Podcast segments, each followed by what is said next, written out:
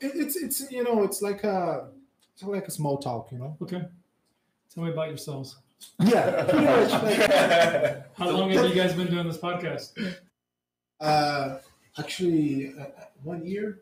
It's it's not it's it's not It's live. It's live. it's alive. It's alive. It's alive? Okay. We're? Okay. Podemos parar de falar? Besteira? Não, agora que eu começar a falar besteira. começa. Agora que começa.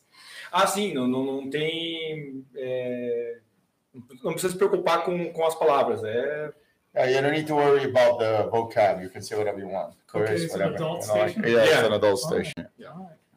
That's, that sounds good. Sobe um pouquinho o teu, teu, teu, teu pop. Ah, o pop. esse, esse É, bagulhinho. senão tu vai, esse bagulho vai ficar estourando. Bagulho doido Não, aqui. não tem problema se ficar. É? Fica controlando. Tenta encostar ele em cima assim mesmo, assim, ó. Gira ele encosta Assim? isso. Eu acho que vou ficar longe. Lucas. Tá. Melhor? Beleza, manda ver. Beleza. Bom, estamos ao vivo? Bom, vamos para a próxima aí, pessoal. Aqui a gente está prolixo hoje. Bombando. Bombando, né? Então, sou eu de novo aqui, o Vaz, aqui com o Rodrigo Hades. Né? Vamos pedir para você se apresentar. É, a gente vai falar em inglês, vai falar em português, depois. E a gente pode tentar falar até um pouco em espanhol também. Abre um pouquinho, espanhol. Sí, hablo español mucho. É, li- li um pouquinho. Eh, Entiendo portugués si lo hablas español, ah, muy despacio. Ah, ok. Muy despacio. muy despacio. Muito. Muito fácil. É, eu vou pedir para vocês se apresentarem. Pô, começa por você primeiro, depois vamos para o Rio. Boa tarde, pessoal. Meu nome é Davi Benheim. Isso. É, eu tenho uma empresa de treinamentos chamada Benheim Treinamentos Defensivos. Eu já trabalho com treinamento há algum tempo. Há mais tempo do que isso, eu trabalho com segurança privada. E conheci o Rigo em 2016, na Europa. Acabamos ficando amigo e ele começou a vir para o Brasil. Começou a desenvolver alguns projetos aqui. Eu comecei a ir mais para os Estados Unidos, né? Já ia bastante, mas comecei a ir para Phoenix, visitar ele lá, ele está em Phoenix. E a empresa representa ele aqui, nós representamos ele aqui no Brasil. É, Então ele teve aqui agora esse ano, em junho, julho. O Rodrigão até teve num dos nossos cursos lá em Curitiba, na ABA. Foi Nós tivemos- sensacional, dias por passagem. Três datas em Londrina. Yo entiendo todo. Ah. Hablas despacio. Yeah. Eh, yo estoy hablando despacio para que, para que pueda comprender. E tivemos duas datas em Londrina, uma data em São Paulo, uma data em Natal. E a ideia é trazer o conhecimento e a experiência profissional dele. Quando ele começar a falar sobre a experiência dele, vocês vão ver que é um, é um pouco diferente do que a gente vê no mercado hoje aqui no Brasil. E vamos em frente, né? Ano que vem, mais para frente, a gente pode falar um pouco mais sobre isso. Mas já temos já uma, uma janela de datas aí para o tour do ano que vem. Ah, já, já, já que você entrou no assunto, né? Dá uma prévia do que estava conversando antes. É, como funciona? É, o Rigo ele vai explicar um pouco melhor em detalhes, mas a TechFlow, que é a empresa dele, TechFlow Academy, hoje ela, ela instrui é, basicamente forças armadas, né, military e law enforcement, né, forças policiais nos Estados Unidos. Então, ele tem agenda geralmente o ano inteiro, né, de departamento em departamento, agências de três letras, é, unidades militares. E durante junho e julho, né, que ele mora em Phoenix, no Arizona, fica muito quente lá e o budget da- da- dos departamentos também já foi todo entregue. Então, eles estão começando a preparar o budget para a instrução para o próximo exercício que começa em agosto. Então, é um, são, é um, é um período mais lento lá. Então, a gente combinou né, que todo ano, é, entre esse período aí de junho a agosto, No né, nosso inverno, né? é, ele tem essa disponibilidade de vir para cá e principalmente pela, pelo nosso relacionamento também, pela nossa amizade. Pô, legal. Well, Rigo. Es mucho calor también. Yeah. Yeah, I said that. Yeah, it's extremely hot. Mas aqui também está muito. Porra nenhuma, cara de. Arizona. Arizona muy calor. Arizona is kind of crazy. I, I saw some some pictures uh, of uh, uh, those the, those cars bumpers like melting. Yes. Yeah. It gets really hot during the summer, so um, I thought it was very, very good timing to come to Brazil and say hello. Um, so it was very. And this is this is our winter. This is Yeah. crazy. Yeah, it's still better than Than ours. 100 and Yeah, yeah. something right now. so- Well, here too, because in Curitiba, it's well, it's it's not freezing cold like northern in the US, but it's. Now we were there. Uh, it It was was it was July, July, first first week of July, and uh, we were like dro- driving from São Paulo. So I went to check the temperature, and it was like minus three. And I said, okay, we need to buy you know gear, winter gear. So we went to the shop and we, we bought base layers, jackets, but we got zero there, negative, right? No, zero, minus one, something like that. Curitiba? Yeah, Curitiba. Yeah, yeah, Não, não, em quatro barras, que é diferente. Yeah. Na, na verdade, borda do campo é um clima diferente de, quatro- de Curitiba de quatro barras. Agora, eu morei um ano e um mês na Polônia, então eu peguei menos 23. Então, não tem. Ah, o maior problema aqui de frio aqui é que a gente, é- a gente tem frio, mas a gente não é preparado para frio, né? The worst problem here with, with cold weather is because they they see they face cold weather, but the Brazilians they're not uh, Prepared. acquainted. Yeah, they're not used to, to cold weather. They're not ready. They're not prepared. Yeah, my, my brother lives in Vancouver, Oh, so it's pretty so it's pretty chilly. yeah. And, and he said he It's he pretty. yeah he, he's he uh, he gets uh, uh, less chilly there than than back here in Brazil. Really? Yeah, because we, we're not used to have like an air conditioner on, on everything. So it's a, a place that takes uh, uh, uh, uh, that lives in cold Yeah. most of the time is pretty much uh, warm. Yeah. You, you just get chilly when you get outside your car and, and you know and stuff. But anyway, Rigo Durazo, please introduce Yeah. yourself. Ah. Tell your story, please. ok, me Rodrigo Durazo, vai. okay, Yeah. that's all. I try very uh, on purpose not to become um, an influencer. Um, uh, my opinion matters. Uh, I I work hard at what I do, and usually people ask me to help and share, and that's when I come. Um, that's kind of been my whole uh, career. That's been my even when I met him in Poland and the guys, I was brought there to come and evaluate the programs they were doing. They asked me to share. I shared a little bit. They asked me, um, they wanted to see more. And I said, You sure? I'll show them a little bit more um, based on what I believed was consistent excellence. What does that look like? And so for me, I never found it on the internet. Like I'm older than a lot of the guys in the community. I'm 50 years old now. So I come from um, a time where I didn't look people up to measure my success. Right. I just worked hard for me. And it was only when I got in front of other people that they were able to see that the quality of my work was substantial. Okay. Um, so they would ask me, How did you get that? So that's kind of been the process for the last 15 years or longer. I've been working with law enforcement and others, um, trying to show them the patterns to develop success and whatever they're doing in training. What's the, the problem you're trying to solve? What's it look like? How to have a calculated mind into your training and purposeful um, methods of training. Um, and let me give you my uh, representation or my, and I, I always tell people I could be wrong. Yeah. You do not have to listen to me. I am nobody who's forcing you to be here. But I'm going to share with you what I do and you can evaluate. Because at the end of the day, I'm a coach. You are a player or the participant in what solutions you want. Come for me for certain things, go to another instructor or coach for something else. I will give you why I do what I do. I will do my best to share and show you competent level of what it looks like so you can make the decision for yourself. So that that's all I've ever wanted to do. I didn't want to say I'm the best instructor. I'm not the toughest guy in the room. I'm not this thing.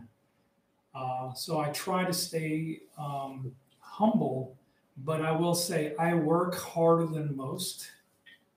Uh, anybody who's known me for a long period of time and who sees me even now with all my grays, I'm usually working harder than most people who are half my age.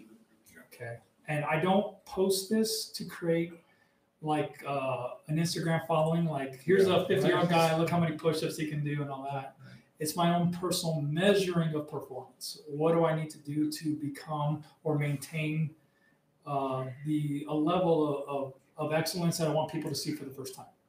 So if you go to my class, like you've been to my class Yeah. and you've seen it, I want to make sure it's your first time seeing what I'm about to share. That it's it's impactful the first time you see it, and then you start to question inside. And you, I've been in, I've been on the other side. I've been the student where I've seen a master at you name it, master shooter, master hand. When I go, it's humbling to watch somebody that good. I wanted to make sure I was that. And so, whatever that thing is that I'm going to share, I want to show you what it looks like. Not to have you say how good I am, but to show you if you work and are given the instructions properly, you can become immeasurable and hopefully beyond me because I'm a coach.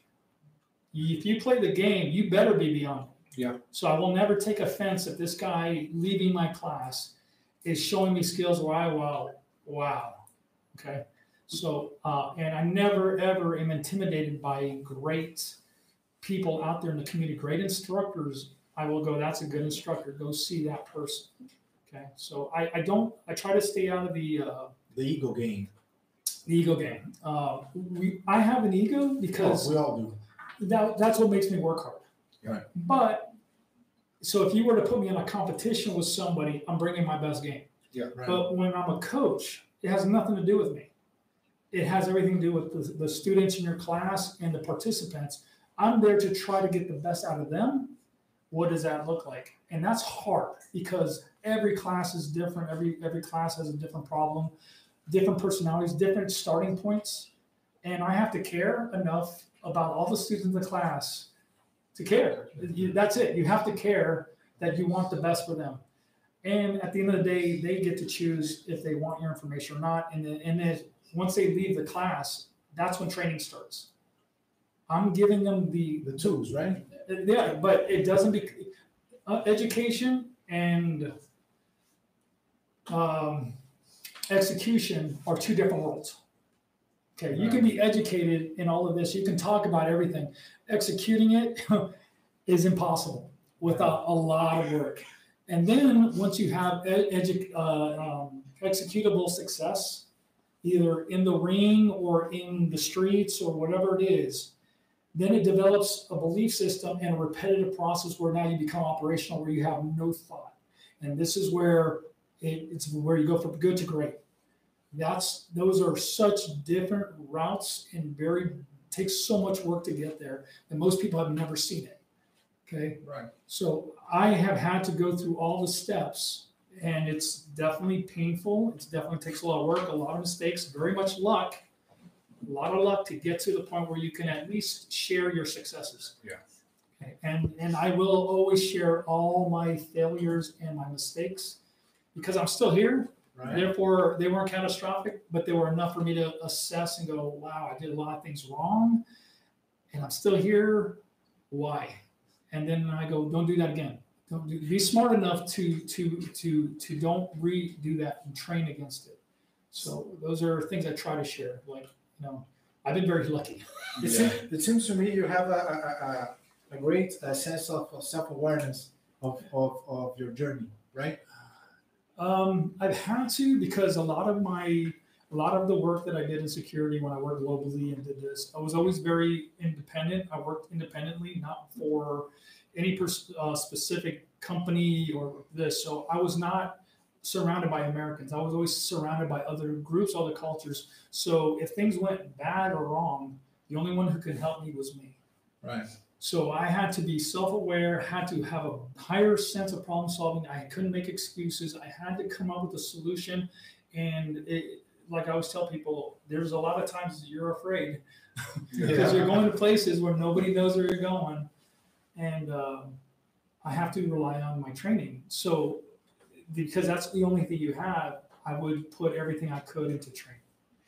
And so um, I didn't know uh, until I came back and forth to the United States. Um, and my peer group in the military and law enforcement would we get together and we start training together, they would look at my training and say, "Wow, who taught you that?" or "How did you learn that?" And it was honestly through a lot of self discovery when you are trying to figure out ways to better yourself. Right. Um, you're developing new methods and things that work for you. They, they weren't developed to work for everybody. They were for me. I was in the game, so I wanted to make sure I could do things better.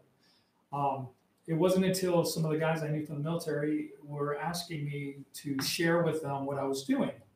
Um, I was kind of surprised that they would want me because I wasn't in the military to share anything. Right. You know, like you guys are awesome. You guys are, you know, like I'm here to listen to you, but they're like, no, please share with me. So there's guys in the community who I respect so much. I thank them for actually um, not telling me to not do what I do. They actually encouraged me to continue. They said, what you're doing is unique. It's awesome. You got to continue that route because I was uh, a lone journeyman in that route at the time. And so uh, I always thank guys like that. And uh, I don't want to say their names because uh, uh, they might not want me to say their names, but I, I thank them even to today. I tell them, hey, I'm not anywhere without guys who who it could have been easy. Somebody could have said to me, hey, don't do what you're doing. It's stupid. You know, uh, because we in the Marine Corps always do it this way. That doesn't look like Marine Corps, or that's a Navy SEAL. We that doesn't look like that. They said what you're doing is unique and it's effective. Share. And I was like, really? You want me to share my stuff? Yeah. And so that to me was strange. So um, that, that's how I kind of got started. Um, I got introduced to Chris Kyle. Um, the uh, long story short, uh, he and I became friends. Right. And uh, we, I always tell people we weren't great friends. Uh, we developed a very unique friendship over time. Like, you know, it's like this uh, American culture is different than out here. Out here, we hug each other. Uh, Brazilians hug, they thank Yeah. each other. This in the United States, it's like, it's, you know, we're kind of guarded. You know, we Yeah. like, you know, we shake hands. Yeah. Um, There's a level of respect, right? well, it's not respect. We we we have barriers because we're always very judgmental, like, and they're very competitive. Right. Okay, so like, we're always looking at each other and, Yeah. Measuring well, up, you think you're tough, I'm tough too. You know, like, so we're we're, we're very very um, um, we don't want to show any weaknesses at all to each other. So Yeah.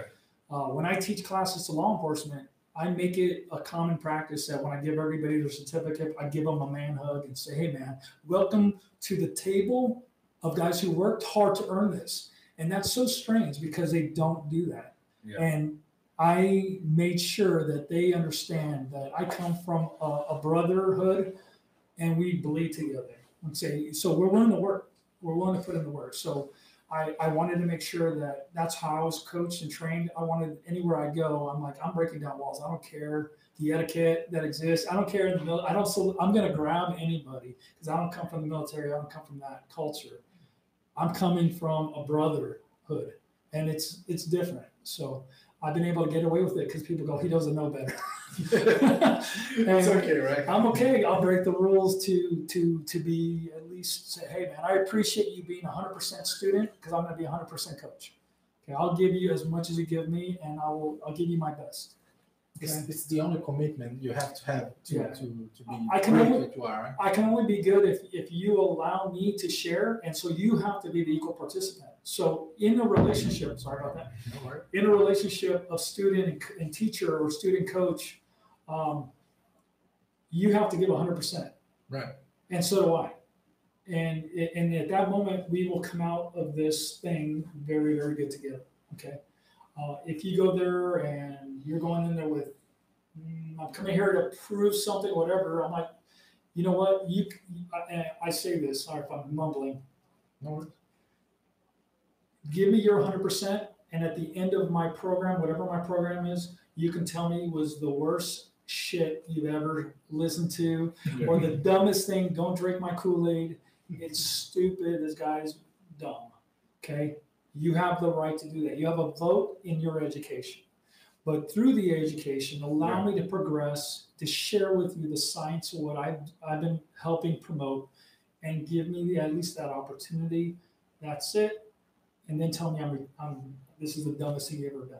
So if we can do that, then we go. Usually within the first hour to two hours, you can see the mental shift in the students already starting to happen. Correct? Yeah, and uh, and I've been with him like probably on what twenty five courses or let's say events, and and as I'm assisting, I- I'm watching, and you start like it doesn't take not even an hour, like Yeah. sometimes fifteen minutes, maybe less.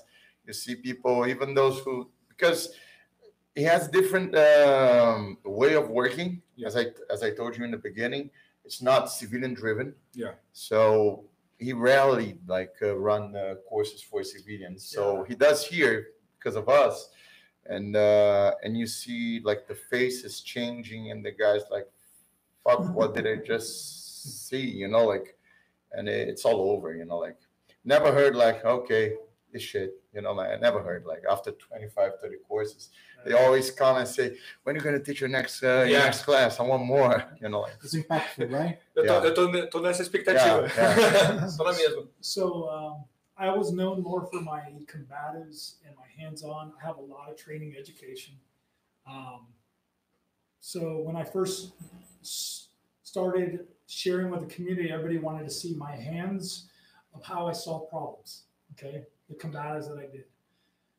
I come from a family system. I was trained like, if you were to say Mr. Miyagi and Yeah. his son, I, I come from a, a coach who is highly skilled, has been there operationally as in the military. He got to work in the laboratory of lethal engagements where so he has um, he has a background that when I first met him, I was nervous and scared. Uh, and I was scared of nobody. I started fighting since I was five years old. I boxed, I wrestled, I was a bouncer. so contact was not, i I've never been afraid of it. I'd fight anybody. I didn't care. And, and it wasn't pretty. I, call, I call myself an educated gorilla. Um, I had, a, I, I, you know, I don't care what you are. I was going to be on you with all aggression because I never built anything based on fear. So uh, I, I became very powerful because I was never trying to protect myself. It, was, All- it, all was- the time. it was up to the other person to try to figure out against a massive violent energy. So I was very good. And then I, um, through happenstance, got to meet my coach, who uh, uh, I, it's a story. It's a long story, but um, just to say, I got exposed to what he shared, and I was in shock. To be to be honest, and that, nobody's ever done that to me. And I've seen a lot. I've, I, everybody has an ego. Nobody can hurt me. And I was like, wow. I honestly have only fought people who don't know how to fight. like, you know, and I fought guys who were really tough and strong, and I'm like, wow, this is different. This is this is different. Um, so it, I was um, drawn to it, but I was also drawn to the discipline of pain because um, it was one of the most painful things. If, if you wrestled or wrestling, uh, wrestlers have a, a known reality that's different that our, our conditioning and pain that's derived in wrestling sucks. It was one of the most, I got introduced to wrestling very early. Um, it was one of the worst things I ever did. Like physically, it sucked, but it was one of the best things I ever did. I still think of my first coach as uh, my first mentor. He probably doesn't remember my name. I was nobody substantial. I wasn't a great champion, anything like that. But the things I learned from that was hard work and the will to go through pain. Okay. And so when I met my my coach, who uh, who started teaching me, that was it. He he gave me ninety five percent pain to earn one ounce of intelligence. So I had to earn the right to see the science, and it was so painful and terrifying and scary that by the time he showed me the technology, I I was like, thank you, because it it was it was painful. I actually put him through a little bit. Um, Yeah. I, I was like, uh, I actually said, do you want to be a tourist or do you want to actually see what it is? Because you seeing and you tasting are two different things. So I gave him um, the no more tourist visa. He's going to go in and he's going to taste it, and it's hard. Um, Trust me, it's hard. Yeah. it's very hard. I've been- I've seen a little bit. No, no, you didn't. he, Um, he had never seen it. no, no, until no. after Listen, I start I start training martial arts when I was like five. Okay, a kid. So, but let's say at the age of 11, 12, I took it more seriously because I was already like a teenager, and I never stopped. Like, and when I met him in Poland, um, I heard like the guys were like s- sitting down outside and they were talking, and someone came up with Kali and and yeah, Kali. And uh, and then I said, yeah, Kali, because I was training Kali for a while back then. And then we start talking, and I ask him, ah, you train Kali? I say, actually, I'm a guru in Kali. I, I teach Kali, but I don't do commercially. I start training for me, and you know, I teach some guys from law enforcement, but you know, it's different. I don't want to be like uh, the next uh, gym or the next, uh, you know, tactical concept system, call it as you wish. Ka- Kali, you mean the Kali So the, Fi- the Philippine uh, martial art, yeah, yeah, with sticks, blades, yeah. blade So I, I remember I asked him, I asked him, they're like, can you show me something? And he was like, uh, I said, please. I said, listen, maybe you won't like it. I said, how come? For how long are you training now? I said, back then I was like, what, I don't know, 13 years, 14 years, something like that. And I said, you know why? I said, why? Because once I showed you, you know, you saw it. So you might not like it because you're going to start questioning what you've been doing for the last how many years, you know, whatever. And you didn't. You didn't. and then, like two years later, uh, I was in Phoenix. We were training, and he invited me to stay at his house. And uh, one day, I, I was like, kept bugging me. He yeah, bugging me. yeah, yeah. I was curious. Come on To because right? because it's it's the the the opposite you know if someone is an instructor teacher master Yeah. whatever he wants to show you know the reason it doesn't matter Yeah. some wants to show for the right reason some want to show to show how, how good they are and no one never told me no no no, yeah yeah you know what never mind so he showed me and uh, and it was a very simple number you know we call it numbers which are the angles the Yeah. lines of attack. And he showed me and i was like because i never saw like that. But he showed me once. So now now you show me your number. And when i went to show the number like in a blink i was disarmed and i had i had my eyes popped because he was almost breaking my neck and i said what the fuck just happened? You know like I said okay i'm going to show you again. And then we started but as he told me as, as he told you like uh, years passed keep showing me like pieces and bits but I, I would want him to. This is the hard part for anything. Um, for people who are not educated into to higher levels, everything kind of looks the same. Oh, you like the Sure. stick stuff, and I and you hear me going like this because I am very hypercritical on what I see, and I don't see excellence. Okay. So when I see things, I look at because I know what the ring looks like, the operational space, and how it works in the real world because I Yeah. worked in it. And so I'm like looking at them and the mental shift, the angles, all these little things that are not ingrained in the training at all. So it's to me, it's theater. Okay. Yeah. So when I see theater, it's disappointing. And I don't want to be associated with that. And it's not to say the ancestors or their education of this, but because that person doesn't have a job, doesn't implement into the ring, it's like learning how to speed, uh, you know, hit the speed bag and thinking you're a boxer. You're not a boxer. Yeah. You've learned to do the speed bag. You've done theater. You can go out there and build timing. And then the moment you get into the ring, you don't know operational space. You don't know speed. You don't know how to hunt. There's not all these things that happen. And so I see all that. And it's very disheartening to me. And then it's like, I don't even want to say that I'm part of this system. Not to dis to um, discredit anybody, this, but like I have a higher standard for what it looks like. So I expect because of my standard, I want to see this from everybody else. So I will share it with you what it looks like. I go, but it's gonna it's gonna hurt you because now you're gonna reflect on all your years of training with your teachers and your masters and realize what have you been doing because it's not the same. So the quality of that thing, whatever it is, has to have truth behind it, has to have a value system. I can share with you the speed, timing, pressure, angles of this, and what the speed of of this looks like. It's hard to explain until you see it. Yeah. Okay. I'm 50 and I still move pretty well. extremely, extremely well Very extremely well. Okay. being humble Uh, the reason I try to maintain that is because I know it's the first time people are going to see it. And I'm not telling anybody I'm guaranteed a win. I'm not telling you I'm the best guy in the room. I'm not telling you anything. I'm just going to share with you what this looks like. The very best you can do. Excellent. Yes, and I want to know what you think excellence looks like. Okay, and let's let's find out where we meet. So, I I do a lot of things based on. Um, I always use Mike Tyson as an example. Yeah. I, I I think very highly of the way he was coached. Okay, the the style of his boxing is very similar to the style of the combatives I was taught.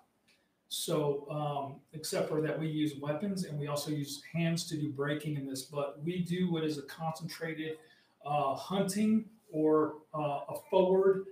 Uh, even through defense, we're always attacking. Right. Okay, and and we're minimizing the engagement or speed, but we're never looking for the escape. Yeah. Um, the reason I was coached this way was, you know, if you're a, a, a sane human being, anything dangerous is i- i- coming near you. You go opposite. We go. That, I don't have to train you to do that. Yeah. That's the thing is you will automatically try to figure out how to get away from fire, edge weapons, anything else. It's not gonna be pretty, but you're gonna try to figure out how to run. So running or evasion is not the hard part. The angles and commitment to go forward is extremely difficult.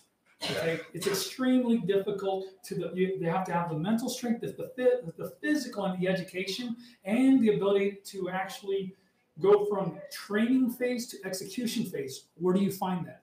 So, what type of sparring are you doing? Are you working in an environment where you're getting stimulus on the street, in combat, or in your execution for your mission or your job? How are you going to put? Because all of those look different. So, most people know never go from education to implementation because it's hard to do, especially with this. This so I- it's a lot of theory. Okay, Yeah. I, I was exposed to that. I actually um, knowingly put myself in jobs that at least got physical. I was drawn to physicality.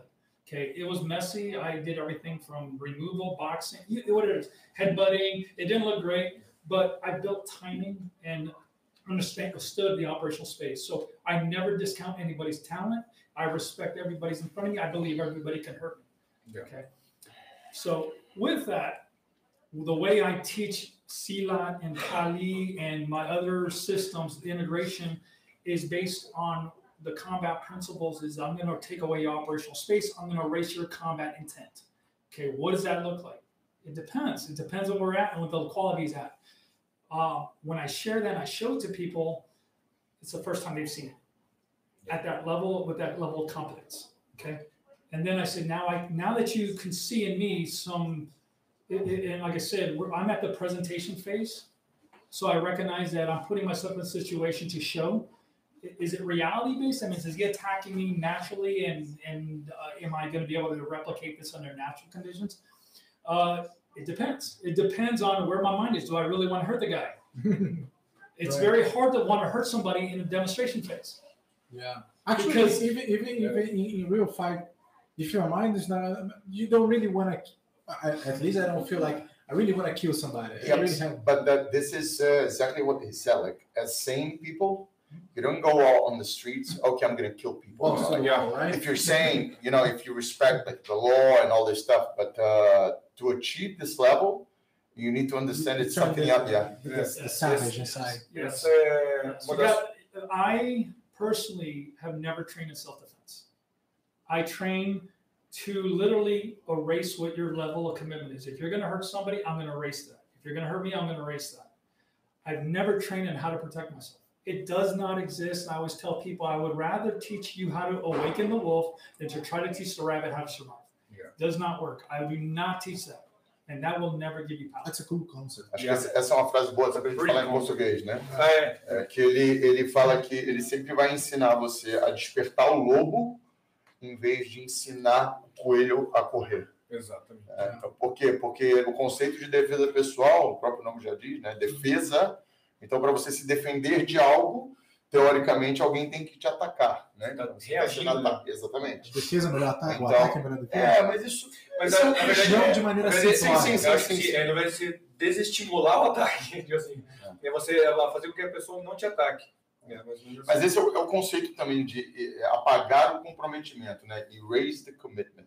Então, é, é o que ele fala sempre. Por exemplo, se eu quero te machucar, e, e vamos supor, com um soco, é, ele não vai te ensinar a defender esse soco e contra-atacar. Ele vai te ensinar e vai despertar em você a habilidade de fazer com que esse atacante desista de te atacar ou interromper esse ataque no meio do ataque. Então, até tipo, aproveitar esse link, I moved a little bit to Portuguese because Okay, audience. deixa eu aproveitar esse link, que assim, uma das coisas que me motivou, na verdade, a buscar conhecimento né, na parte da instrução de tiro, follow? So you're saying like one of one of the, the things that uh, motivated him to, to follow and to search for knowledge into shooting é justamente que eu via muito muitas instruções ensinando o cara, em português, claro, a pessoa morrer.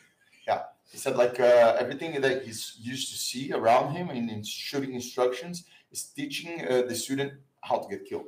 Yes. E, é, quando ele fala que é, é, ensinava o cara a ser um atirador tático de papel. Yeah. How can you become a tactical paper shooter? Yeah. E uma das coisas justamente que, que eu vi na instrução dele foi justamente isso. Né? Eu queria aproveitar e fazer esse link, talvez para ele falar. And this is one of the main difference he saw when he was at your class teaching. It wasn't you wasn't teaching him like uh, how to survive or how to be the fastest and the more precise shooting paper.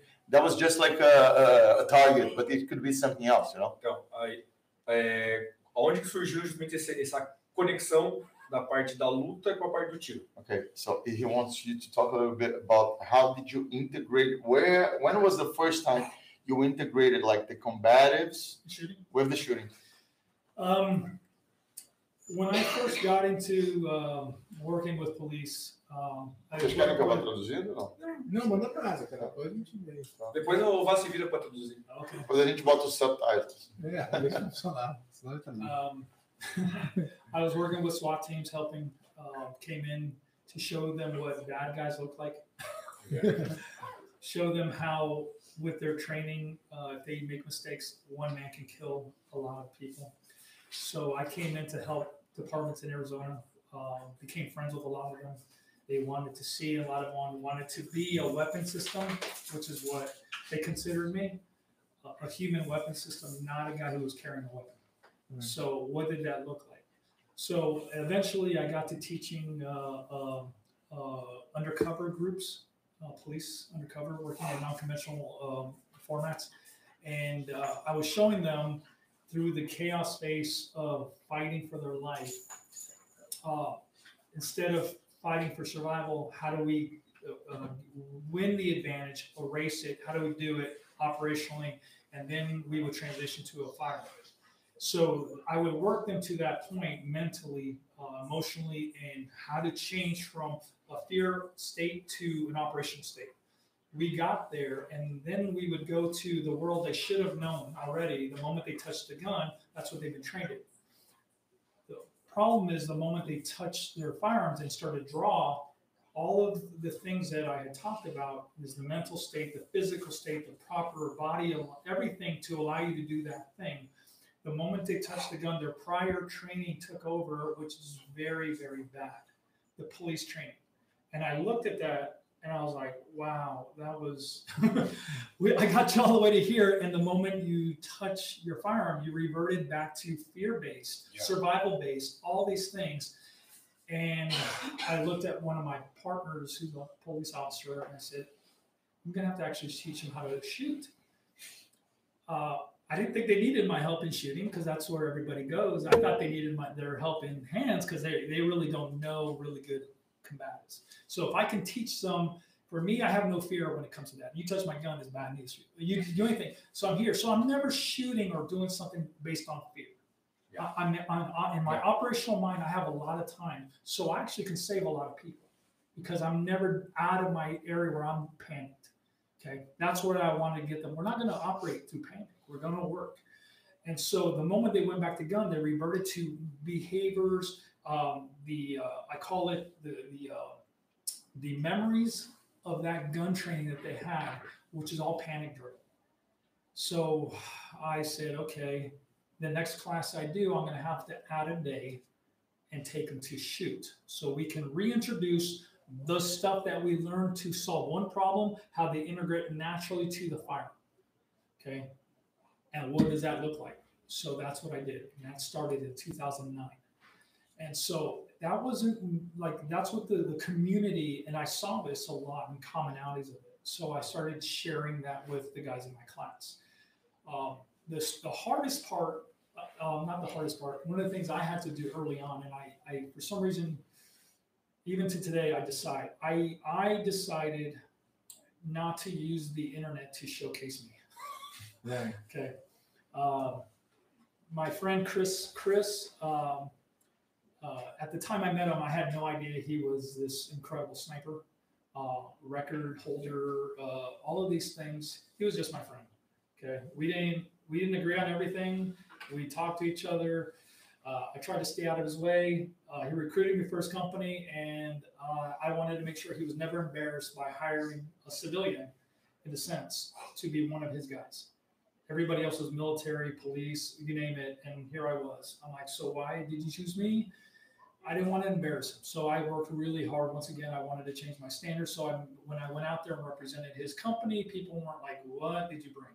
Okay, I was aware of that, so I didn't want to be this nobody. So um, uh, I try to humble myself, try to give it, and I wanted people to see excellence. Uh, so those are always my goals. Um, so with Chris, after unfortunately he he, he was shot and killed, um, and fame hit, I don't want anything to do with it. Uh, I don't, like I said, this is one rare rare interviews that I do. Uh, I don't want people to think about me. Uh, I I want them to think about the education. I want hopefully the only thing I give is an inspiration to go work hard. Whatever it is you're gonna do, I don't care if it is if it's grandma's kung fu that taught you what it is. Be phenomenal with it because I can't tell you it's wrong. Only you can know when you implement it to your world. Okay. So I will never tell you it's wrong. I will show you my opinion, what I do, and maybe you can evaluate because I'm always fighting for my mission objective. What am I trying to do? How fast can I solve it? Okay. So those are the two equations I have to look at. And if you and, and if you have something, I will go, that's not wrong. I will show you, maybe it follows the same patterns that I do, but I'll show you what mine does. And, and usually it's uh, a, a more because I've thought this through a lot. What is the solution? What's the speed that I can operate at to do it? Okay. And can I do it under pressure? Those are the things I have to do. And I'll show you what it looks like. And then that's up to you to evaluate for yourself. And then you got to put the work. Um, so that was the thing with Chris. Uh, I did not want to be famous. I don't want to be famous. Um, it's hard for people to market me, Yeah. um, Trust me. Yeah. which is fine. And if we have five people in my class, then I'm going to give those guys the five best uh, best hours of their life. I'm going to give those guys the best time, I, best ever. Uh, so I, I I don't sit there and say this is a worthless class. I I I'm not here to make money off people.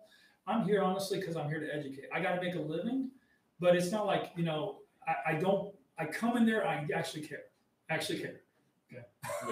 it's- You, you have to care. I don't. I don't want to go and not care about it. Um, um parênteses, né, com, com relação a como que eu fui fazer o, o curso com o Eagle, né, o Lucas mandou uma mensagem pra mim, ó, a gente vai ter um curso com o Eagle. Eu, What the fuck is Eagle? tipo, When Lucas invited me, like, aí ele falou, trust me. Aí ele falou, vai, vai, confia em mim vai. Tá bom. Não, mas assim, é, conforme a gente vai né, desenvolvendo o trabalho, essa é a fifth or sixth time you come here? Sixth time, right? Fifth, the last- fifth, fifth- sixth, sixth, yeah. sixth. Sexta vez que ele vem para cá, as primeiras vezes que ele, que ele veio para cá, ele veio para treinar a gente, no caso. É, vale lembrar também que quem trouxe, né, quem viabilizou a vinda do Rio para o Brasil foi a Ironside Academy, que é a academia de treinamento tático militar policial no Rio Grande do Norte, Natal. É, era dirigida pelo Keyson Lima. Ele hoje não pôde estar aqui, mas amanhã ele vai, depois ele vai estar aqui com a gente. Eu trabalho com eles, né? Sim. A gente trabalhava junto na Europa, trabalhou junto no México, trabalha junto no Brasil. E, e nas primeiras vezes ele veio para treinar a gente para fazer alguns trabalhos também institucionais, né? Então, Polícia Civil, Secretaria de Segurança Pública, né? E, e não, não tinha esse cunho de, né, desse, dessa, desse trend, né, dessa moda agora, tipo, ah, curso civil tudo mais. E foram aparecendo algumas oportunidades do tipo, ah, ele vai estar aqui, então vamos chamar os amigos, chamar o pessoal próximo e colocar dois dias de treinamento de pistola, ou um, um workshop How do de, de- you, how do you say? I, I, I prefer organic growth. Yeah, reputation. é, yeah. o, crescimento So, orgânico de- no boca a boca. boca a boca. é. nem- I É. Prefer, né? Sim, sim. prefer instead of me creating theater on the Instagram Porque muita coisa é teatro, né? or Então, that and say, hey, look at me, because it's not about me. Eu, eu também prefiro, na verdade, esse também é um, é um, é um problema meu, né? Eu, nossa, que foi. né? eu não consigo fazer uma autodivulgação, né? E isso é complicado. Mas no mundo atual, hoje, no Brasil, é complicado isso, né? É, eu vejo eu vejo um pouco por mim, né? É, porque ele volta para os Estados Unidos e eu, e eu continuo aqui. Então, às vezes, eu, eu escuto umas histórias, as pessoas falam de mim, às vezes até falam para mim sem saber que eu sou eu.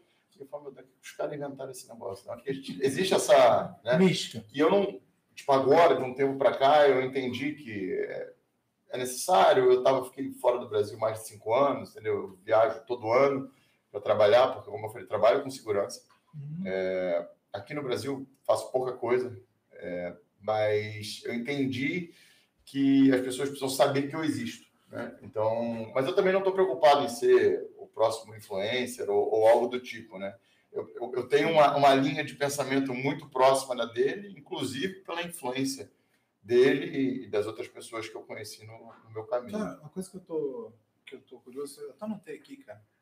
É, beleza. Eu não estou em inglês ainda. É, não, porque eu, eu, eu, were talking English. Uh, Só que não. yeah. É.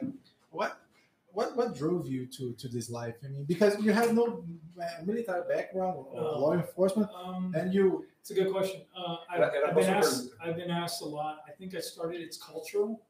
I'm, I'm Mexican in the United States. Uh, um, I have different bloodlines, but I grew up in the Mexican border, right. Arizona. Uh, so I'm a I'm a American Mexican white skin. So I didn't fit in into the Mexican culture in the United States. So I got in fights, and then we would go to Mexico to to visit our family and I saw a lot of fights. I was involved in a lot of fights. I was a quiet kid. I didn't want to be in fights, but I had no choice. I saw my first murder when I was 10 years old.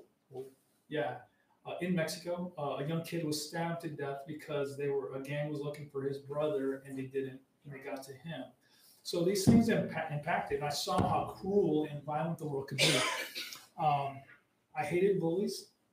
Right. So I always would make sure. I don't care how big I was. I was not talented. It's like you say, it's not the, the it's not the size of the dog, but the fight inside the Yes. dog, right? Uh, so the bigger the bully, the more I would go. Right. So I didn't care. Uh, and so I would get hit. I got bled. I lost my teeth. I mean, I'm not saying I won everything. I'm not saying that at all. I'm saying that if there was a bully, I was going to be the first kid, and I was tiny. I, wa- I didn't grow very much until I became a senior in high school. So I was a tiny kid. I fought like a little person. Okay, and then I got bigger. And so, but I I always had that mindset that I'm going first. This, regardless if I had any training at all. So my mindset was always there. So it was stupid and crazy. I, I was slowly integrating my training that I had gone through, and anybody knows about this. I've been coached and trained in all these different things. But when it came to street fighting, I'd always revert to like it, it's messy. It's never pretty. It's a lot of things. People don't fight fair. You fight against multiple things. And so only when I got to college and I started bouncing and working, I worked with some phenomenal athletes, uh, guys who are professional fighters. We, we were a brotherhood and we were in fights a lot, a lot. I mean, uh, and uh, I, I always tell people this. Um, we were in, I was personally involved in probably about three to five fights a night. Ele Over, teve, over three to four nights a week. Traduz essa parte. ele teve, ele teve uma experiência sensacional. Okay. For how many years? Like you were training during the day and fighting during the I was in college, and then I'd go work, Yeah. and then every every night there'd be different clubs we work at because they were problem clubs, so they would send all the guys, and, and Então, we were in there. Let me, So- let me translate. Então, assim, ele estava na faculdade, acredite ou não, ele estudava arquitetura. Oh, E. I'm, also an architect. Okay, yeah. e So, aí ele, ele fazia wrestling, né? E ele começou a trabalhar como bouncer, né? Tipo, ele é um chácara, tipo, nos clubes e Sim, tudo mais. Então ele treinava de dia e de três a quatro vezes por noite, quando ele estava trabalhando, ele tinha, sei lá, quatro, cinco lutas dentro do, do bar ou da boate por dia. So, so the engagements varied. like uh, everything from um, containment. That means I have to grab you, escort you. Tinha que agarrar a pessoa, tirar ela, botar ela para fora. Maybe you fight me, maybe you don't. Okay. Usually, I'm not dealing with you. I'm dealing with you and multiple friends. Yeah. Sempre mais uma pessoa, né? Mob group jumping in, people breaking bottles, all of this. So I was young, involved in this, and my all my training that I learned on this like prior, when every time I was in the street, the timing not came out, the timing was off. In this environment, I was working through proper controls, hitting properly. All of my stuff started coming because I had so much activity every single day that the timing that you're not getting from sparring, this is a live sparring match. Right. And so, you know, maybe I don't have to knock this guy out, but I'm holding him so he can think about it twice. Because if I don't do it right, he's going to fight me. Okay. So each engagement had something how to deal with in different levels. And I got shot at. I mean, so there, the levels were extreme in Right, all right. of this. Yes. So there, there was everything from nice, shake your hand properly, how to approach a person so he respects you, all the way to like, we're going 100%. And this happened throughout the night, multiple days, over several years. Okay. Before I started working out of the country, and then I got a job in security and started because I you know, I can speak Spanish. I started working in, in, in Mexico and Latin America. Um, and then I saw cruelty, I saw danger, I saw violence at a whole And different level. I was evil, like, right? evil. I saw things that I was like, yeah, they're not doing this in the US. this is a whole different level. Like, you know, so my my my mental strength had to switch early on because if I wanted to be down there in this dangerous environment, I had to realize that A, it was dangerous. Uh, I can die. Um, there's nothing I can control. So the only thing I can control is if it happens, I'm going to be at 100% of my best. It's not going to guarantee anything other than I'm going to be mentally ready. So I would develop that. And so I would develop also the training and violent level of training necessary to operate in that environment. So this is the, the major switch for me. Uh, when I came back to the United States, I tried to go back to college. I tried to go, okay, I'm done with the security. I'm going to go back to the university. I'm going to study business management, try to get myself back to normal life. Because what I'm doing is dangerous. yeah. So I started bouncing. I started bouncing again. Started working security, and in that environment, the way I solved problems so fast, based on my experience being out of the country, people were terrified of me. Like I would grab somebody and turn them and put them in a position so fast that before I used to struggle and, and fight, Right. they can read in me The danger. the danger of what they're in. Listen, And it didn't matter how drunk they were or how many guys they were. They would sober up like oh, this. I'm telling you, this was a strange moment for me because I didn't know this was happening. So I would fight 19 guys. I grab one or two guys with the will to toe to an extremely violent level that they'd never seen or tasted, but somehow in the group, group collective group, they knew something dangerous is about to happen, and they would all figure out how not to go beyond that point Fuck away. I and I train- would move all 19 guys, and I would go, "Why are they all listening to me? They're, they're bigger than me. There's more of them, and I'm by myself." And yet, I was getting compliance, and that was the first turning point where I realized they're afraid of me because I'm not the same animal anymore. Yeah. That's what changed, and so with that, the technical stuff that I was being coached with became precise, fast, and I had this thing. That's what I started sharing with law enforcement. Like, listen, do you understand? I can get compliance through pain, through fatigue, through this, or I can get it through fear.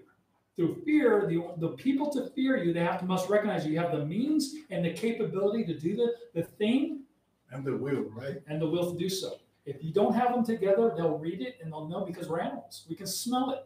But the moment you smell that, it becomes real and they go, What is this thing? It's not natural. It's not a natural thing to be around, and you don't know until you're around it. And so I was around it in Mexico. Shit, I'm not really afraid, man. Oh, listen, listen. Uh, I'm gonna say in Portuguese. Eu sou amigo dele, eu conheço ele há mais de cinco anos, eu sou aluno dele, a gente tem uma, uma, uma relação de amizade e ele faz demonstrações comigo. O Rodrigo viu lá, tipo, todo dia, toda hora, todo tempo, e às vezes muitas vezes eu ainda fico assustado, mesmo sabendo que ele não vai me machucar. É, eu nunca conheci ninguém que conseguisse controlar, aplicar e, e direcionar a agressividade da maneira que nem ele. I still get afraid sometimes. I know you're not going to hurt me. because even when I'm doing demonstrations, the chemical reality to the the the there's a wall that you have to break through to do something extremely violent. Right. Okay, because it's not natural for us, and and you can't talk about it and think it's going to be executable later on. You have to train through this thing. It's very very difficult. Okay, and it's not for everybody. Trust me. I will. I don't want. I don't want most people here to know what I can do, because it, the moment you can break that wall, you are a dangerous person. Yeah. I'm curious now, man. Okay. You want, you want to see me get hurt, right? Yeah. Tomorrow. So so when I do demonstrations, I try to do it in a way where I don't activate that chemical side of me, but sometimes it gets activated, and everybody in the room goes like they can feel it immediately because I'm moving very different like an animal and it's it's it's it's uh the technical precision of it, is there because it's been mad it's been married together for the technique okay? Because that's the way it is. It can't be separate. And, and and because you you are bringing things to this to do something extremely uh not natural within our human reality to do to each other okay so so that's why a lot of people and I, I believe in it too like if somebody says well i can do like technique one two three and i can hurt you here we all laugh about it. I'm like really? I don't think you can. Because mentally we can see see the separation in will and commitment to that technology. There's no way they can do it under pressure and speed. Right, right. okay? O- Makes sense. it's very hard. It's a wall. Aproveitando, cara, é, queria fazer um link com isso, que o, o lema, né, de assim, o, o, não sei se dá dizer o lema, mas a, da TechFlow é The Precision Precision, of of, Violence. Violence, né, The motor. de modo. E eu fiquei pensando justamente nessa questão do quanto, principalmente nós, nós que eu digo, quem trabalha com segurança pública, precisa alternar, isso seria, deveria ser necessário e essencial para quem trabalha. Chave, né? He's saying like uh, the, the motto of tackle is precision of violence, and uh, he was trying to understand uh, people who work in law enforcement. How can get to a point where they will alternate or turn the switch on? It's hard. like it's hard because they're public service their job is to protect the community their job Yeah. is to be there first but every time they get called out to something their heart chemicals change it's it's toxic and then they go on this high speed chase and something doesn't happen and now they're left with all of this poison in their body they go home their wife and their kids are not relatable that's why divorce rate is so high suicide rate for law enforcement is out the roof all of these things is poison you. You have to figure out a way to go. Go hit a heavy bag. You have to go and train. Uh, my coach, when I came back to the United States, I was hyperly aggressive. like if my conflict resolution is if you did anything, I'm it's bad. Okay. So I I had to find an outlet not to hurt people. So I train because that outlet allowed me to find it and, and, and put myself in positions where I do this. And that training gave me another level of execution. And, ex, and, ex, and because I, I always tell people this once you get to a certain uh, point in your experience, it doesn't matter if it's sport related or the game, you can't really tell somebody like the textures of things change. Like if you're a baseball player, you'll see the, the seams of the baseball if you're on the back because you're you're to a point where you've done it enough, you can see the speed, and we can we can take moments and, and integrate. it. For me, I had those moments out there in the, the lab community against real people. Um, I can smell textures, dilations of eyes, and things that and saliva. Did, So- did you did you think that uh, your age uh, improved your technique? Because Uh, well, th- this is the hard part. Um, as you get older, you can get smarter, and unfortunately, can your body share what you can think? And, and that's the game. Like, I can I share with you what what I know now that I wish I knew when I was in my thirties. Um, when I was in my 30s, I was a vehicle of destruction and speed that most people never seen. What I'm trying to do now is maintain enough so you get a glimpse of what I used to look like so you can do it a little a little. so I can at least share with you that hey, I, I used to be a little faster when I was younger. Uh, I was this. I could take more punishment. now you know what? It's not about me. I just want to share with you what it kind of looks like, hopefully, Right. uh, and I can coach you based on your mission. If you're a civilian, I'm I'm not going to take you down a route where you have to go through me because like that's such a different thing. But if you're in law enforcement or in the military program, then I know what your priority of mission has to be. Right. Okay. Civilian, uh, if you use any intelligence, if you're not like me, because I was not intelligent, I, I was in, uh, I would put myself in really bad positions. I was addicted to it. I, it was it was very dangerous that I got. Like I said, I'm lucky to be here. Right. I'm very lucky. I know that I'm not the best at anything. I just got lucky. Um, so that being said, that's kind of the whole thing. That's how I got involved with Craft International, which is my my my related friend. Um, uh, and that's why I continue teaching because he's one of the guys who asked me to teach. Speaking of teaching, uh, sorry to, to cut you. Uh, the, can, can you ta- give us a, a, a little glimpse of what what your uh, clinic? Oh, the clinic, about the The clinic. Oh, Oh, um, Here, Yes, uh, I always kind of look out, you know, what can I help people with? What do I see? One of the things I've learned uh, in in martial arts and uh, in this community, everybody's gun first. Um, they do a lot of drills, and uh, I don't think the drills are bad. I, I just I've been educated. I've been exposed to great teachers that come from different communities, uh, and because I have been exposed, I I have a different opinion now because based on my training. So I try to share that opinion and say, maybe it's something you should think about. Okay, so one of the opinions I, I have is operational space.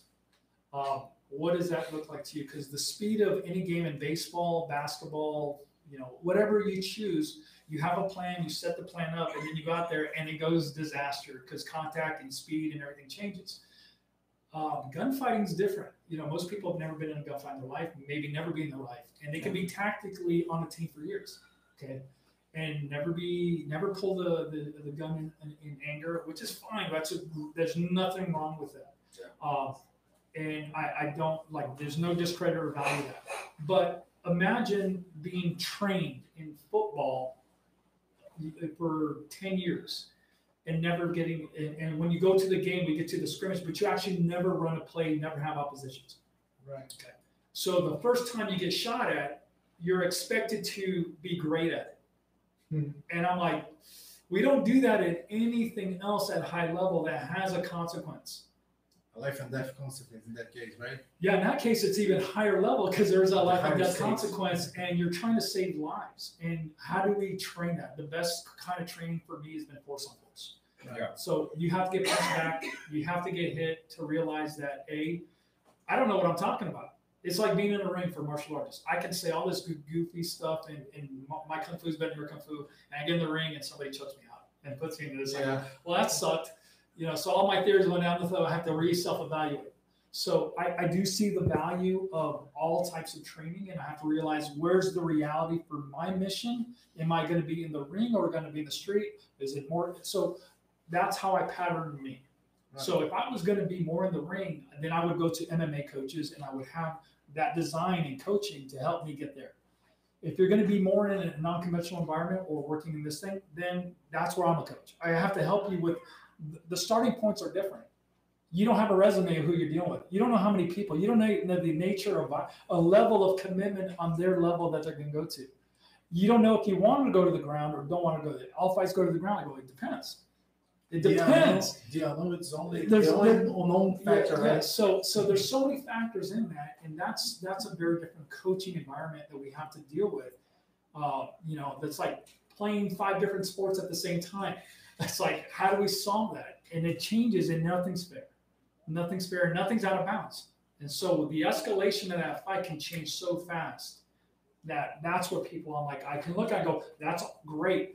Let me add one more thing to it, and then that that thing breaks down. I go, so let's consider how do we solve that, that good information you have, change it so we can solve multiple things as we can, as much, as much as we can. We can't solve everything, but we're going to try to at least uh, um, go to that point. So uh, that's what I'm trying to do here. I'm trying to at least open their eyes to what is a training scar, like what they learn on the shooting range. Does it translate to the operational fighting environment? Some of it does, some of it doesn't. And I think there, there'll be, um, uh, you see, uh, they'll have to have an internal uh, um, readjustment to realize what type of training they're doing for themselves. Does it, it actually produce what they thought it was going to produce? Uh, are they uh, are they happy with their training? Did it, or are they actually uh, somewhat surprised that it didn't change any results for them? All these years of training didn't produce a better result. That's a sad thing, and that happened to me too. That, that and that's so, or I had to go through that and do an evaluation to figure out, wow, what's not working. And so I'm here kind of just to expose to them in the small clinic, like, hey, you need to start thinking about what type of training they're doing. I'm not even saying it's the coaching that you're going to, it's not their fault. You have to take what they're giving and you have to put it into an environment for yourself to see what it is. There's a lot of great teachers here uh, that I would go to their classes. You know, I learn all the time. So if they're going to do a trigger, re- like there's guys who are really good at red dots, I need to go to that class. Trigger, re- like whatever it is, I'll learn. But if you want to learn operational space in this, I don't think really right now a lot of people are actually even discussing it. They haven't seen it or haven't. Te- so I just want to give them a little bit of a of understanding what that looks like. Uh, so we're just going to do evaluations, and it's a sense of discovery. The, cli- the clinic I'm putting to it's a discovery clinic, and they're going to go okay. Now I know all the things I'm not good at. now I know how to adjust my training from this point on. What do I have to go look at? Okay. Nice. So it's it's a it's a big boy or big girl moment, like to realize that I need to work.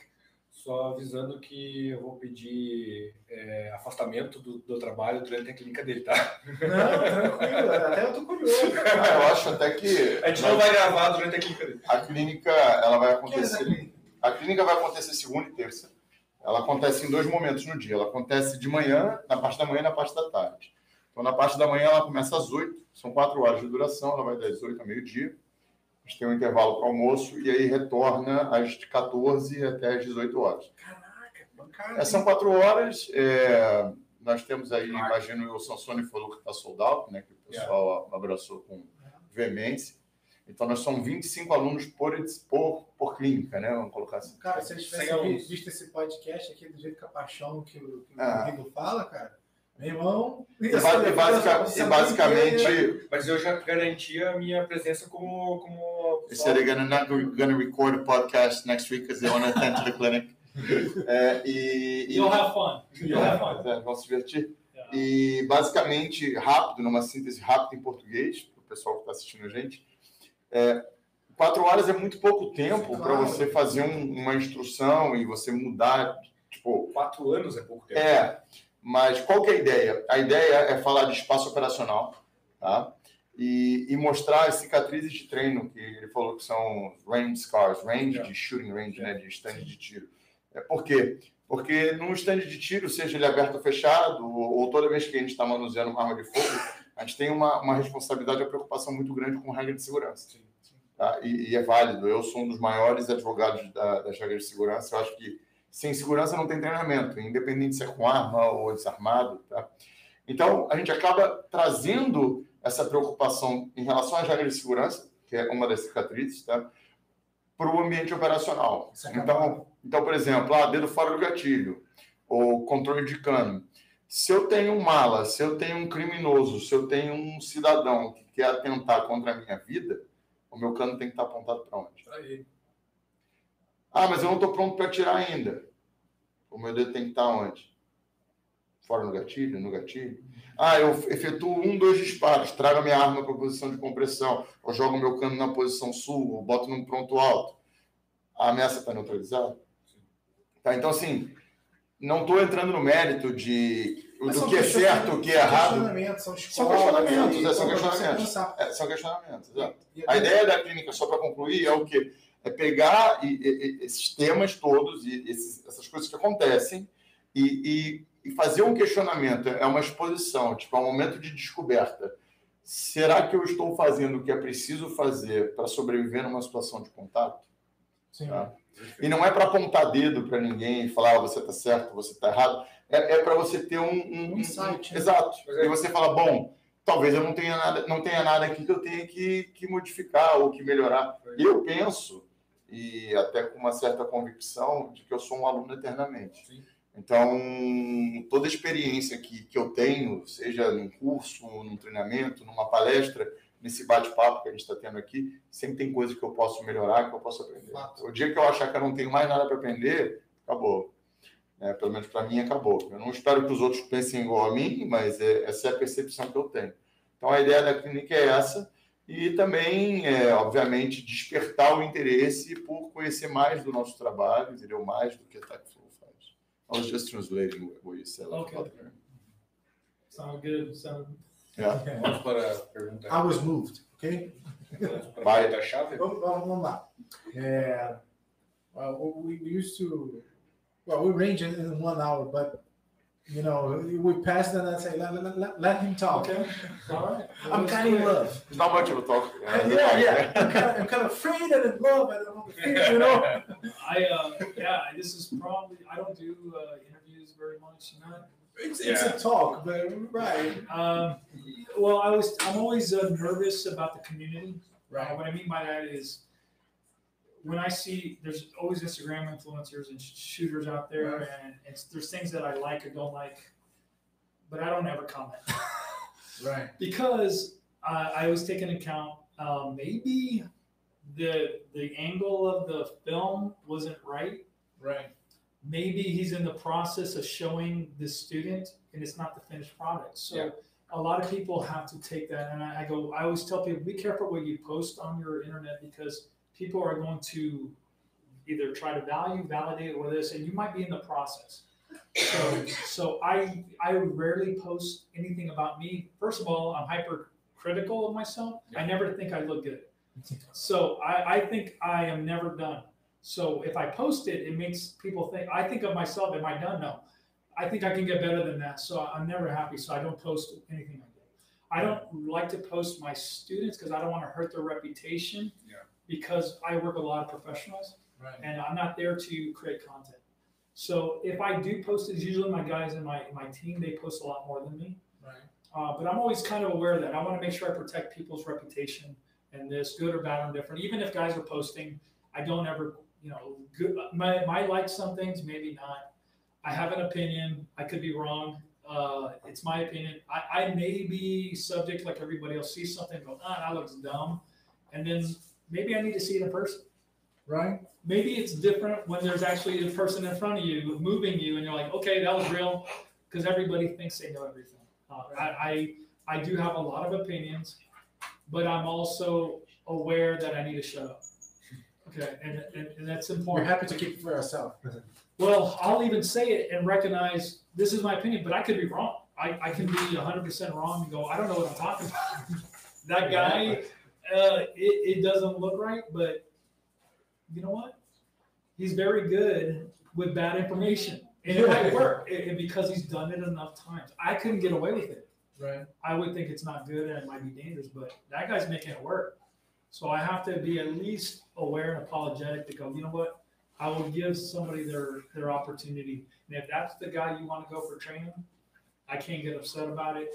Uh, I'm not going to play the game. You, you know, like if you go to an instructor and I think he's dangerous or this, I go, I'll give you my opinion. But at the end of the day, if you go and you like that guy, do you, do I mean, do, I, it sucks, and it, me, but at the, I can't coach everybody. I, right, I can't, I can't be twenty different people, and the community goes where they like the people. right, Uh, I most people don't know me, so they don't know if they like me until after they meet me. So it's a harder uh, threshold to break into. let me tell you, it's an easy sell. but but most people don't know me at all. Right. I, I honestly, I'm here to make you better. Okay. Right, Uh, I believe it. I So- actually believe it. so uh, It's not about it's not about money.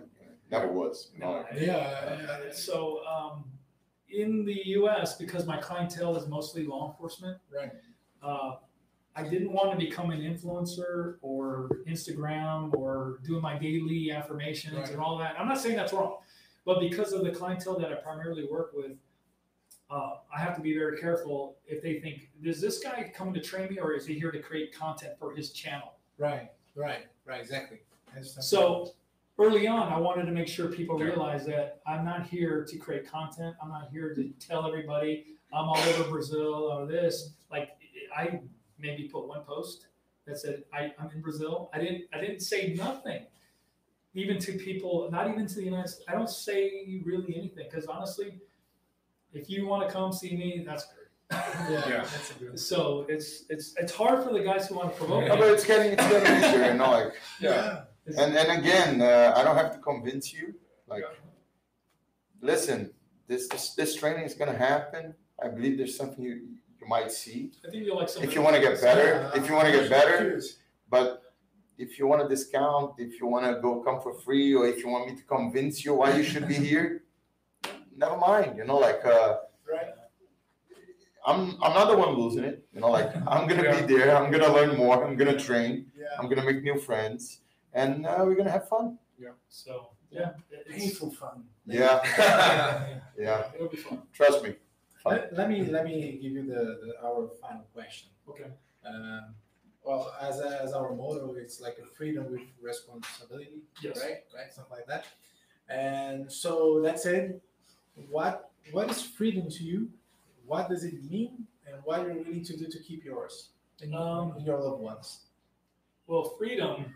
I, I come from the old way. You know, um, I think most people who've never had freedom don't know what they're losing, and they, they, they get a taste of it. Uh, I think it's once they get a taste of it, it's hard to go. Okay. Um, right now in the United States, we're we're in this weird phase where people are willing to give up freedom for control. Uh, and it's it's a little scary, and I, I don't like talking politics because I uh, I'm a libertarian, which means that I believe the government should be out of your business. Yeah. You should be I like able, that. you should be able to conduct yourself. We still have to have a rule of law. So because we interact together, Sure. uh, I don't want to overstep myself and ruin your day. Okay, so I need a governing body that says, okay, you can do everything great until don't go into his world and ruin his life. You know. Right. So, but at, as far as that extent, that's it. I want people to have the right to do a business that without hurting other people. And, um, for me, I didn't care about politics for most of my life because I was always the anti-bully guy. Right. So i- i- if you were hurting somebody that I didn't think was right, I'm gonna, I'm gonna. I'm- I'm gonna come after you. Yeah. So if you were hurting people at the lower political level or spectrum, if you were hurting women, if you were hurting kids, you were hurting, uh, you know, uh, homosexual, gay, it doesn't matter. It doesn't matter if I agree with anything they do, Yeah. but if you are hurting somebody, I'm gonna stop you, okay?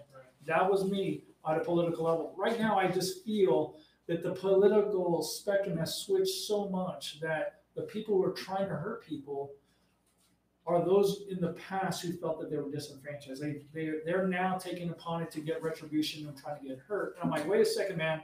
I worked to hurt, make sure that you guys are good. Now you're forcing me to actually have to look at you as the bully. Yeah. Okay.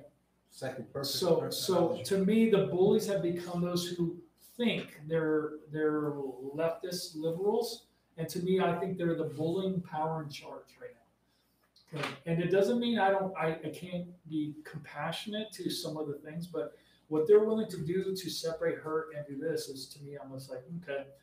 And, and I I always call myself I belong to the rationalist party. right. Okay. Right. I believe uh, I'm not so far to one side or the other. I believe what makes sense. Okay, how do I not hurt people? What can we do? Uh, try to take emotions out of it to come out with the best policy at this way. I'm not saying if it's, it's a liberal or conservative policy. What makes sense to me? How do we? Sorry. No worries. So that's where I'm at a political level. Usually it has some, a, lot of conservatives, some liberal. I'm in the middle because I've seen things out there that I go, I'd like to help people. Okay. How do I do that without destroying the, the, the, the infrastructure of how to do that? What makes sense? Am I, you know, so all these things I, as I get older, I get more educated on. I go, yes, I have to, I got to look at statistics. I didn't do that when I was younger. I just looked at emotion. You're going to hurt that person. I'm going to hurt you. Don't, don't do that thing. So, right now what I'm seeing is is is definitely a movement, eh, especially in the United States, of of a culture of people who are uh, who want to hurt people emotionally, cultural divisiveness, and all this. And I'm like, this isn't creating any unity at all. I don't care what spectrum politically you come from, but that to me, and so they're actually willing to risk freedom to do it, which is dangerous. Yeah. So that, that's my two points. So I, I will protect freedom. So, you know, if they want to be the bully, they're going to awaken a lot of guys like me up who are anti-bull. Okay. So, Oh, that's great. Great. Well, uh, I think we're gonna wrap up. Not because we won, No, but because we have time. Yeah, short time. Yeah, but man, we really appreciate. Thank, thank you, thank you, Yeah. Rodrigo. Yeah, Because he said for- he, he said, "Oh, I'm gonna I'm gonna I'm gonna ask Rigo. He doesn't like to do that. Then I'm gonna give it a try." And then he came and asked me, hey, listen, I have to ask you something. remember, everybody out there, if they listen to me the first time, I don't know anything. Yeah. It's my opinion, and they could. Uh, I could be wrong, I can be wrong. but I so always far I'm doing that. great. Uh, I, I don't know. Uh, like I said, I'm here to give you my opinion, but I could be wrong, and uh, I'm here to share. Uh, Yeah. That's it. But I, I, you know, like I said, it's it's about the end result. What do you get out of it for you? So, E agradeço a oportunidade também. Que isso, cara. É, espero que essa seja a primeira de muitas. É. E para quem né, acompanhou aqui ou vai assistir, que eu imagino que vai ficar salvo, Ah, não, fica salvo. aí. É, quem quiser mais informação sobre o trabalho da TechFlow, o trabalho, o meu trabalho, o trabalho dele, o trabalho que é desenvolvido aqui, pode contactar a gente através das redes sociais. É, Pô, o passa o pra não tem, he doesn't have an Instagram, ele não gosta. Eu tenho um que eu, que eu acabei tendo que abrir. A, company does. é, a, a empresa tem, a TechFlow, TechFlow Academy, depois eu passo para vocês. But my, I don't even post on it. É. My guys post Yeah. because I. Oh, it's a way to reach you at least, You right? can reach Yeah. me through Yeah. that, yes. You can write a message and I'll probably can get, somebody will go, hey, somebody send you a message. And I'll be like, okay, Vocês I'll, podem também entrar em contato através do meu, depois eu passo. Não, manda tudo aí, já vou botar no. E ano que vem a gente vai ter uma agenda após o evento, a gente vai estar divulgando a agenda, a gente passa as datas e, o- e os cursos para o ano que vem. A gente vai abrir já a inscrição esse ano, porque a gente sabe que é difícil se programar tudo mais, e, e eu sei porque eu também sou brasileiro, então eu sei que a gente gosta de deixar as coisas para a última hora, e às vezes não dá certo, mas aí a gente vai passando mais informação. Gente, obrigado. Thank you very much. thank you. Thank you, sir. Welcome, prazer. É isso aí, gente. Falou. Valeu! Nice. Vamos ver.